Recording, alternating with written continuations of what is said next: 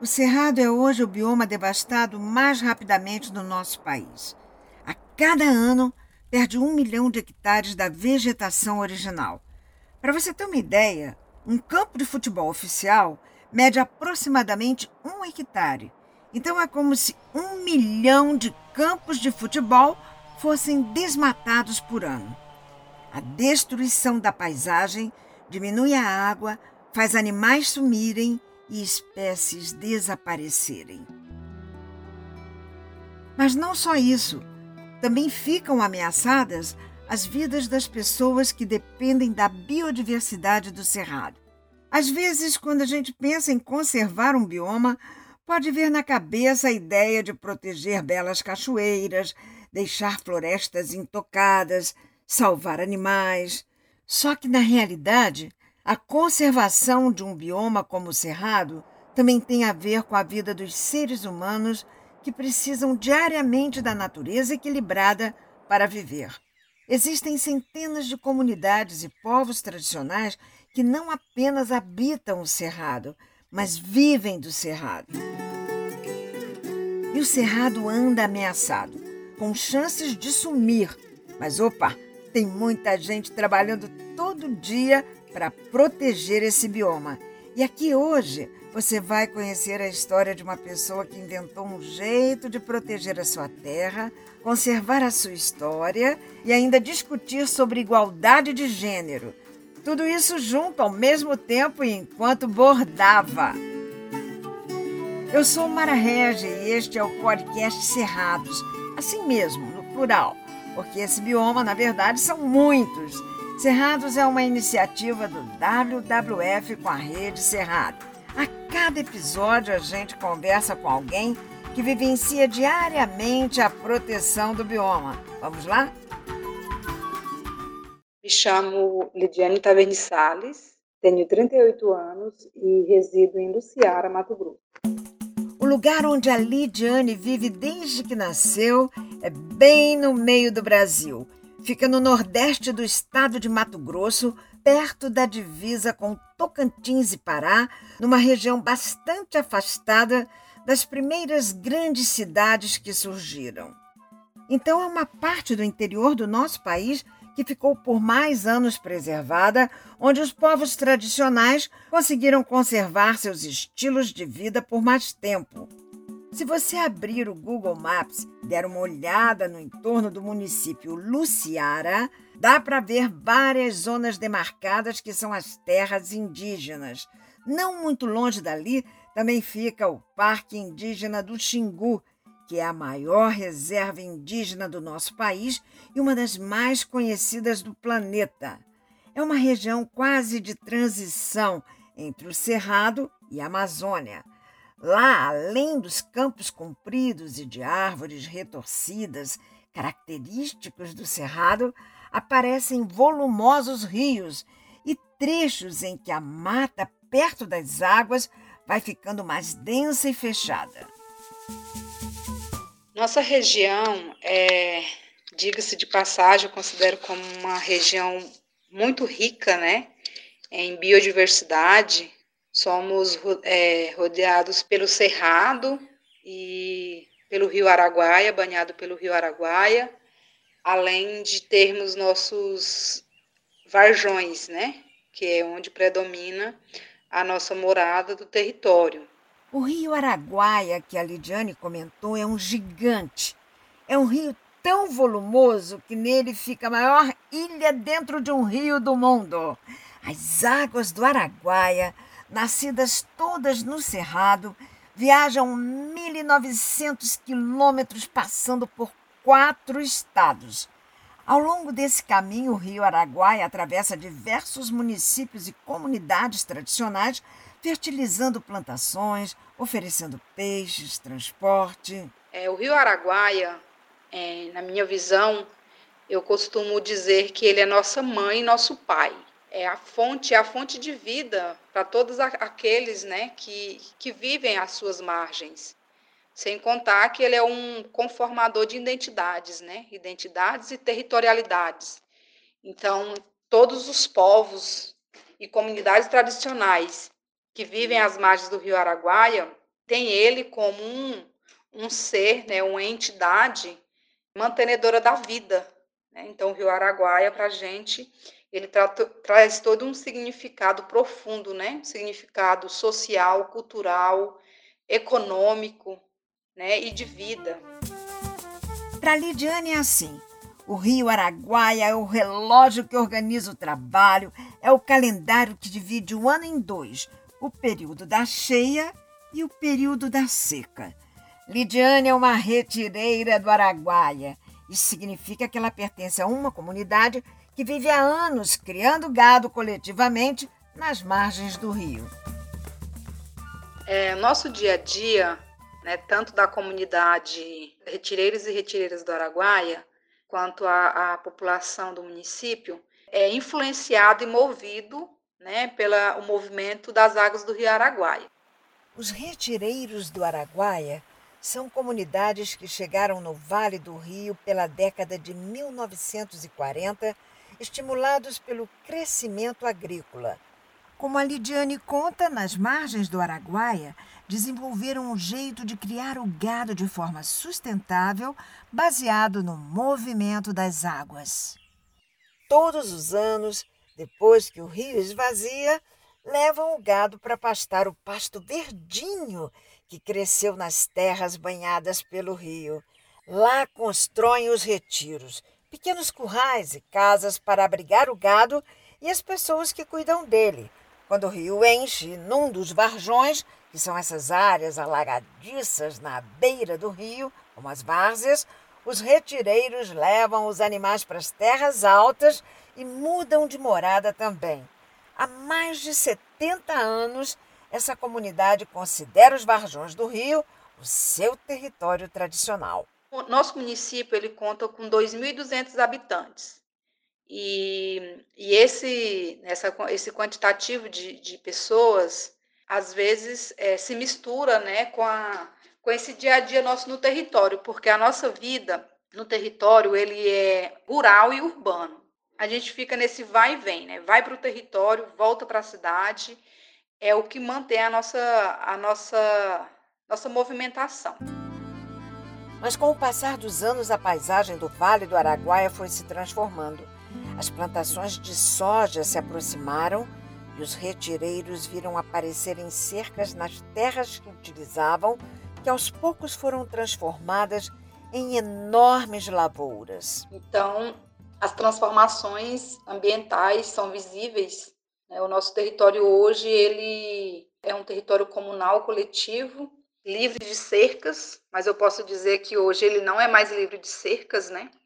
Então é um território totalmente fatiado, um território é, 90% dividido por cercas, e isso tem impactado muito forte a, a vida, né, a nossa vida ambientalmente.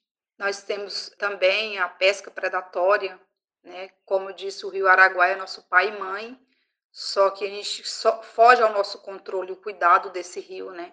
O agronegócio avançou rápido na região em busca da fertilidade das terras perto do Araguaia, e os retireiros começaram a sentir o impacto das transformações. Moradores dizem que a soja suga muita água e que os varjões estão ficando secos. O primeiro exemplo é a mudança na rotina, no vai e vem tradicional da vida retireira, porque é, no nosso território, a, a, grande, grande maioria do território ele é alagado. Então, quando o rio Araguaia enche, todo o território de Varjão é alagado. E muitas famílias né, se reúnem, alugavam áreas altas, né, para deixar o, o, gado durante dois meses, né, três meses. E isso mudou totalmente, né? Então a gente hoje não encontra mais poucas áreas altas, né, que não esteja tomada pelo agronegócio, com plantio de soja. O segundo impacto é a, a mudança climática na nossa área, né? Então lembro-me que em 2016, 2017 houve uma perda, né, muito grande de, de do gado no território. O gado saía para beber né, água em alguns lugares com muita lama e esse gado morria, né, atolado. E há períodos que esse território não alaga mais. Então, a gente observa, nós observamos essa mudança, né, essa alteração climática em consequência né, dessa devastação do cerrado. Foram justamente essas mudanças que juntaram Lidiane e o bordado. Mas vamos explicar essa história do começo. Quanto mais avançava o agronegócio com plantações de monocultura, mais crescia na comunidade uma preocupação com a continuidade da vida junto das águas. Para os retireiros, o sustento vem diretamente da criação do gado livre no Varjão do Araguaia. Com cada vez menos espaço para o gado, as pessoas foram se sentindo ameaçadas e procuraram formas de proteger o seu sistema de vida tradicional. Desde 2003 existe um projeto para transformar 110 hectares da margem do rio em uma reserva de desenvolvimento sustentável. Mas esse projeto, que tramita no Instituto Chico Mendes, sofre uma oposição forte dos fazendeiros da região. A Secretaria de Segurança Pública do Estado garante que vai reforçar o efetivo da Polícia Militar em Luciara, no nordeste do estado, onde grupos entraram em conflito por causa da proposta de criação de uma reserva ambiental na região. Esse conflito em Luciara, município da comunidade retireira da Lidiane, ficou tenso em setembro de 2013. O projeto de criar a reserva dividiu a comunidade local. Os envolvidos nos atos de violência são contrários à presença da comunidade na região e à proposta de criação de uma RDS, Reserva de Desenvolvimento Sustentável, na região de Luciara, para contemplar a área tradicionalmente e historicamente utilizada pela comunidade de retireiros. De acordo com o Ministério Público Federal, em setembro de 2013, diversos atentados violentos foram cometidos com o intuito de intimidar a comunidade dos retireiros do Araguaia, que reivindicava a demarcação de uma unidade de conservação para o uso sustentável na região. Diversos atos criminosos foram praticados.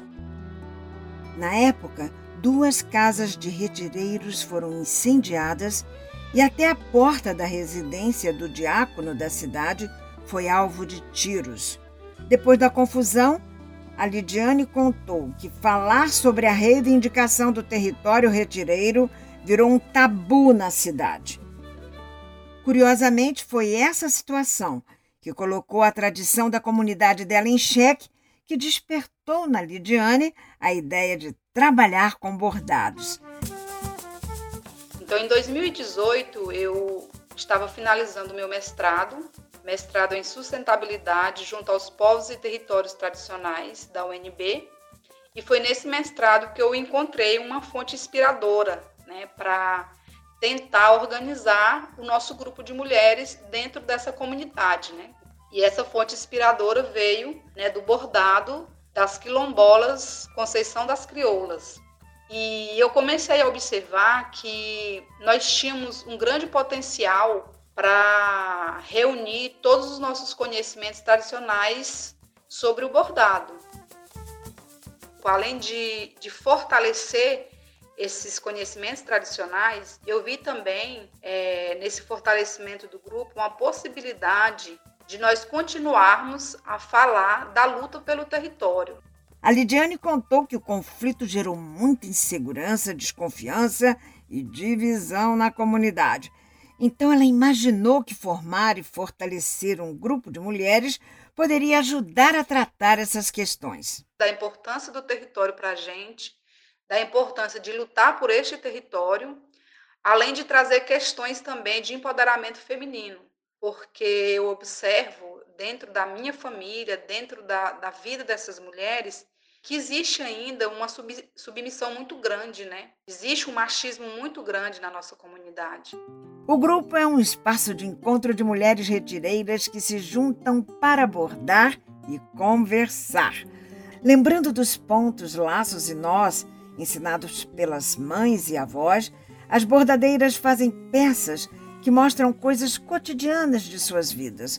Costuram assim toda uma simbologia da vida retireira e, nesse processo, acabam cuidando uma das outras. Hoje em dia, as bordadeiras retireiras do Araguaia levam seus bordados para vender em outras regiões, expõem em eventos e festas de outras comunidades. IP e mulheres retireiras são símbolos de resistência, estão sempre florescendo com firmeza e paciência. Vem ver, vem ver, retireiras do Araguaia, bordadeira do IP. No toque-toque da máquina, agulha entra e sai do pano, e das mãos das costureiras a roupa vai se formando. Vem ver, vem ver, retireiras do Araguaia, bordadeira do IP. As bordadeiras chegam arrastando o chinelo, com um sorriso nos lábios, bordão IP amarelo. Vem ver, vem ver, retireira do Araguaia, bordadeira do IP. As retireiras do Araguaia soltando um sorriso frouxo, mas na agulha não esquece, bordando o IP roxo. Vem ver, vem ver, retireiras do Araguaia, bordadeira do IP essas mulheres têm, têm saído de suas casas né, e, e participado desses momentos. Então, eu creio que, que já é, foi lançada uma semente, né, uma, uma pequena semente de, de, esperança, de, de ver essas mulheres é, fortalecidas para além do bordado, né, para além da, da, do econômico.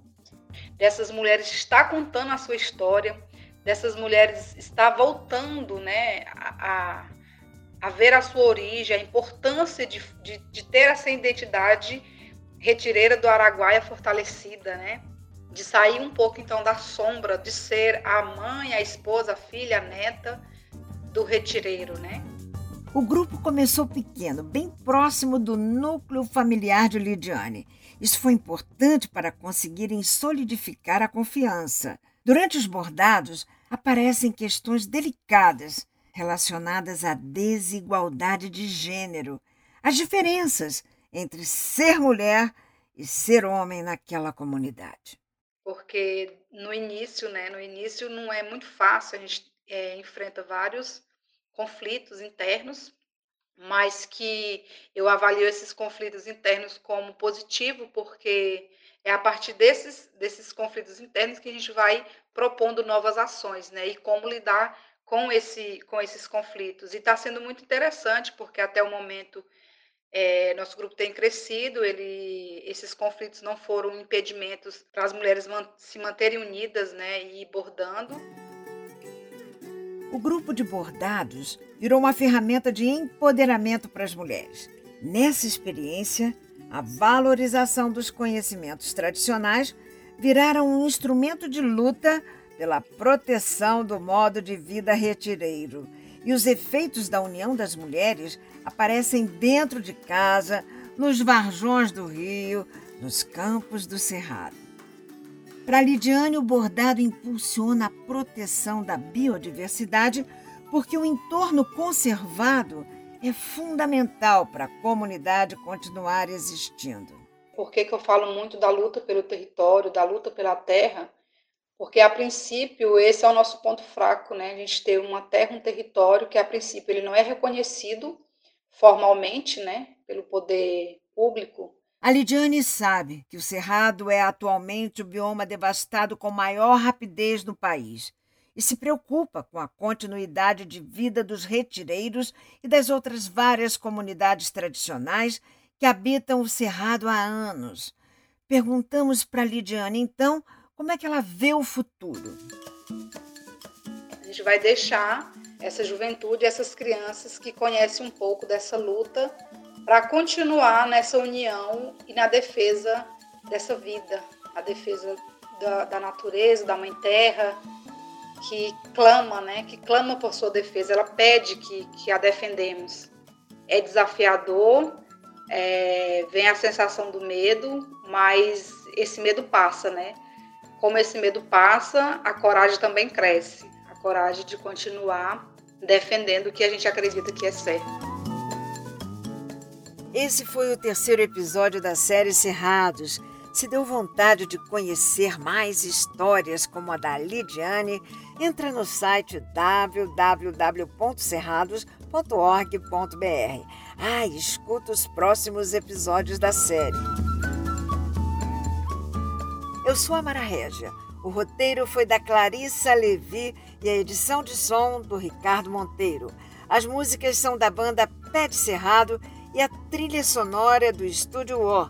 Neste episódio, utilizamos áudios do jornal Bom Dia Mato Grosso, da Rede Globo, e do jornal RNA Notícias, da Rede Record. Este podcast é uma produção da Trovão Mídia. Até o próximo episódio.